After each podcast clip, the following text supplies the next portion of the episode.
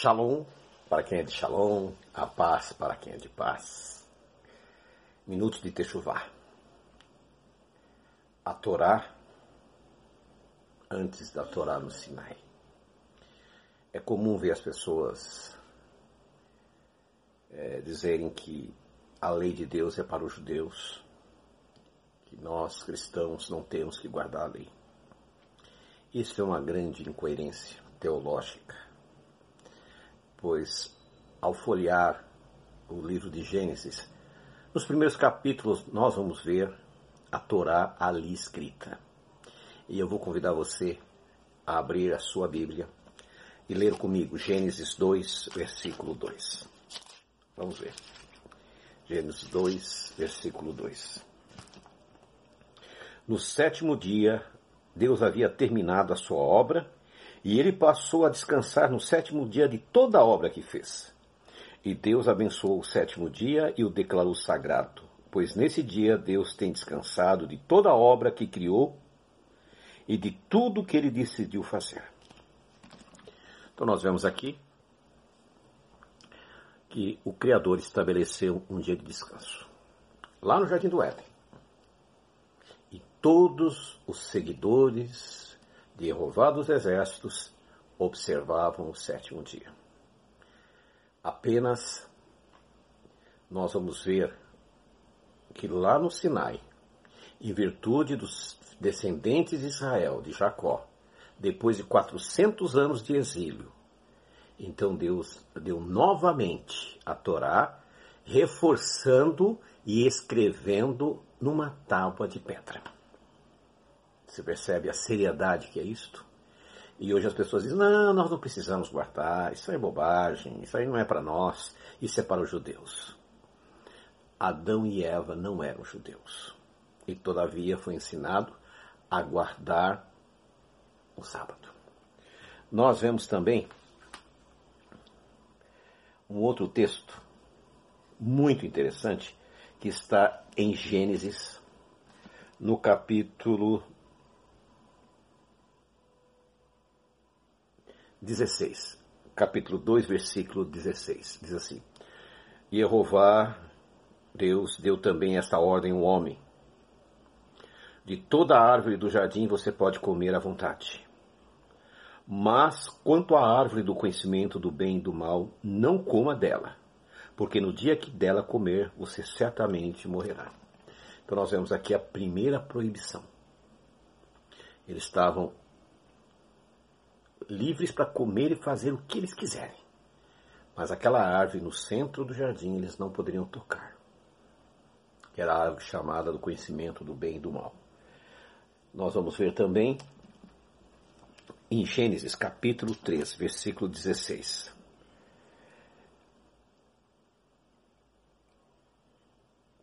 A mulher, ele disse: Aumentarei muito as dores da sua gravidez, e em dores você dará à luz a filhos e terá desejo de estar com seu marido, e ele a dominará.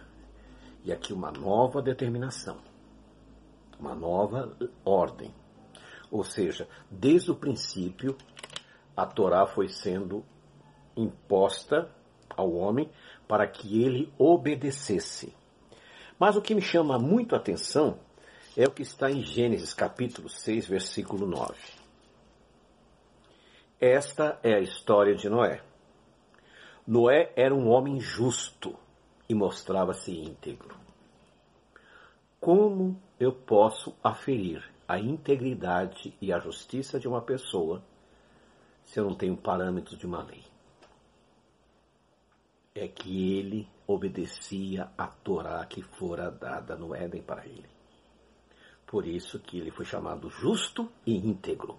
Justo porque ele praticava justiça íntegro porque ele praticava com integralidade tudo aquilo que ele havia sido ensinado. Então você percebe que essa falácia, que a lei de Deus não é para nós, isso é falácia, isso é uma é replicar o que o inimigo quer que você entenda. Lá no Éden, Satã disse: Deus não disse isso. Você não vai morrer. Ou ele disse: você não precisa guardar a lei de Deus. Você pode continuar transgredindo. Sempre a mesma falácia. Mas continuemos a leitura. Gênesis capítulo 7, versículo 2. De cada tipo de animal puro, leve sete com você, machos e fêmeas, e de cada animal impuro leve apenas dois, o macho e a fêmea. Noé já tinha noção do que seria escrito lá em Levíticos, no capítulo 11, quando Moisés recebeu a Torá novamente. Ele tinha noção do que era puro e impuro. Percebe? Ao sair da arca, ele faz um altar e faz uma oferenda com animal puro. Se não tivesse noção, se, não, se essa questão de alimentar não tivesse validade para ele, ele teria sacrificado um porco, um pangolim, um morcego. Vocês percebem como ele tinha noção da lei de Deus? Mas vamos continuar. Gênesis Vamos voltar novamente para Gênesis, versículo 4. Gênesis capítulo 4, perdão, versículo 2. Mais tarde, ela novamente deu à luz e teve Abel, o irmão de Caim. Abel tornou-se pastor de ovelhas e Caim tornou-se agricultor. Depois de algum tempo, Caim levou alguns produtos da terra como oferta para Jeová. Mas Abel levou algum alguns primogênitos do seu rebanho, junto com a gordura deles. E ao passo que Jeová olhou com favor para Abel e para sua oferta, e não olhou com favor para Caim para sua oferta. Então percebam que os dois sabiam o que o Eterno queria como oferenda. Abel fez o que o Eterno havia pedido. Caim fez do jeito dele. Ou seja, havia uma determinação. Havia uma lei. Continuando. Nós vemos também em Gênesis capítulo 16. Gênesis capítulo 16, versículo 13. 16, 13. Ela invocou então o nome de Jeová que lhe falava e disse: Tu és um Deus que vê. Aqui está falando de Agar. Agar, a concubina de Abraão, a serva de Sara, ela sabia o nome do Criador e você não sabe. Já parou para pensar nisso? Ela, uma egípcia, já sabia. E você, por que, que não sabe? Vamos continuar a leitura. Abraão, também no capítulo 14 do versículo 20, ele sabia de uma coisa que você muitas vezes diz: Isso não é para mim, isso é para os judeus. Abraão não era judeu, não era israelita. Vamos ver o que ele sabia. 14, versículo 20. E louvado seja o Deus Altíssimo que lhe entregou os seus opressores e Abrão lhe deu o dízimo de tudo. Aqui é o encontro de Abrão com Melquisedeque, quando ele voltava da guerra, que ele vencera e trazia os despojos. E ele deu o dízimo de tudo. O dízimo já estava sendo ensinado desde o jardim do Éden para eles. Abraão tinha consciência e Abraão honrou a Deus devolvendo o dízimo. E hoje você diz: não, dízimo não existe, isso é coisa para judeu. Será? Vamos ver agora o que está em Gênesis capítulo 28, versículo 1.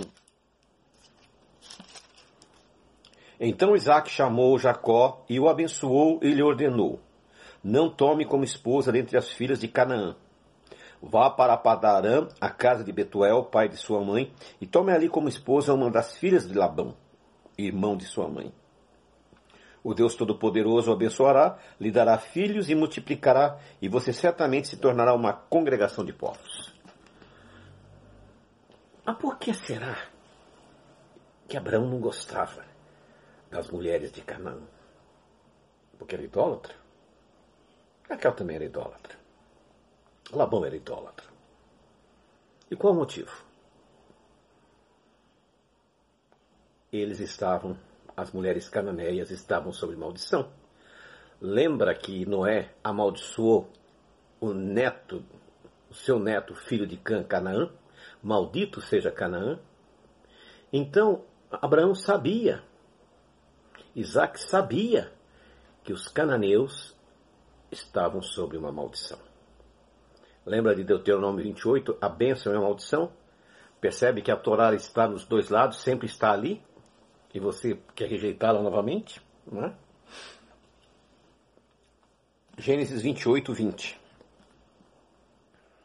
Jacó fez um voto dizendo: Se Deus continuar comigo e me proteger na minha viagem, me der pão para comer e roupas para usar, e eu retornar em paz à casa de meu pai, então certamente Jeová terá mostrado que é meu Deus. E esta pedra que eu ergui como coluna se tornará uma casa de Deus, e eu sem falta lhe darei o dízimo de tudo que me deres. Jacó também sabia do dízimo, né? Você percebe, meus irmãos, que todos os ensinos que estariam dados a Moisés já tinham sido dado para os patriarcas. E hoje nós temos levado essa mensagem a você para que você perceba a importância de voltar para a Torá. Jeremias diz assim: importa que volte para as veredas antigas, que é a obediência aos mandamentos de Deus. Então, meus queridos, eu gostaria de encerrar por aqui esse vídeo, que foi da, do primeiro estudo que nós tivemos, que você possa, através desses versículos que eu passei, dar uma olhadinha neles, analise, veja se realmente está escrito a Torá antes da Torá. É muito importante para que possamos ter vida e vida em abundância. Shalom, shalom.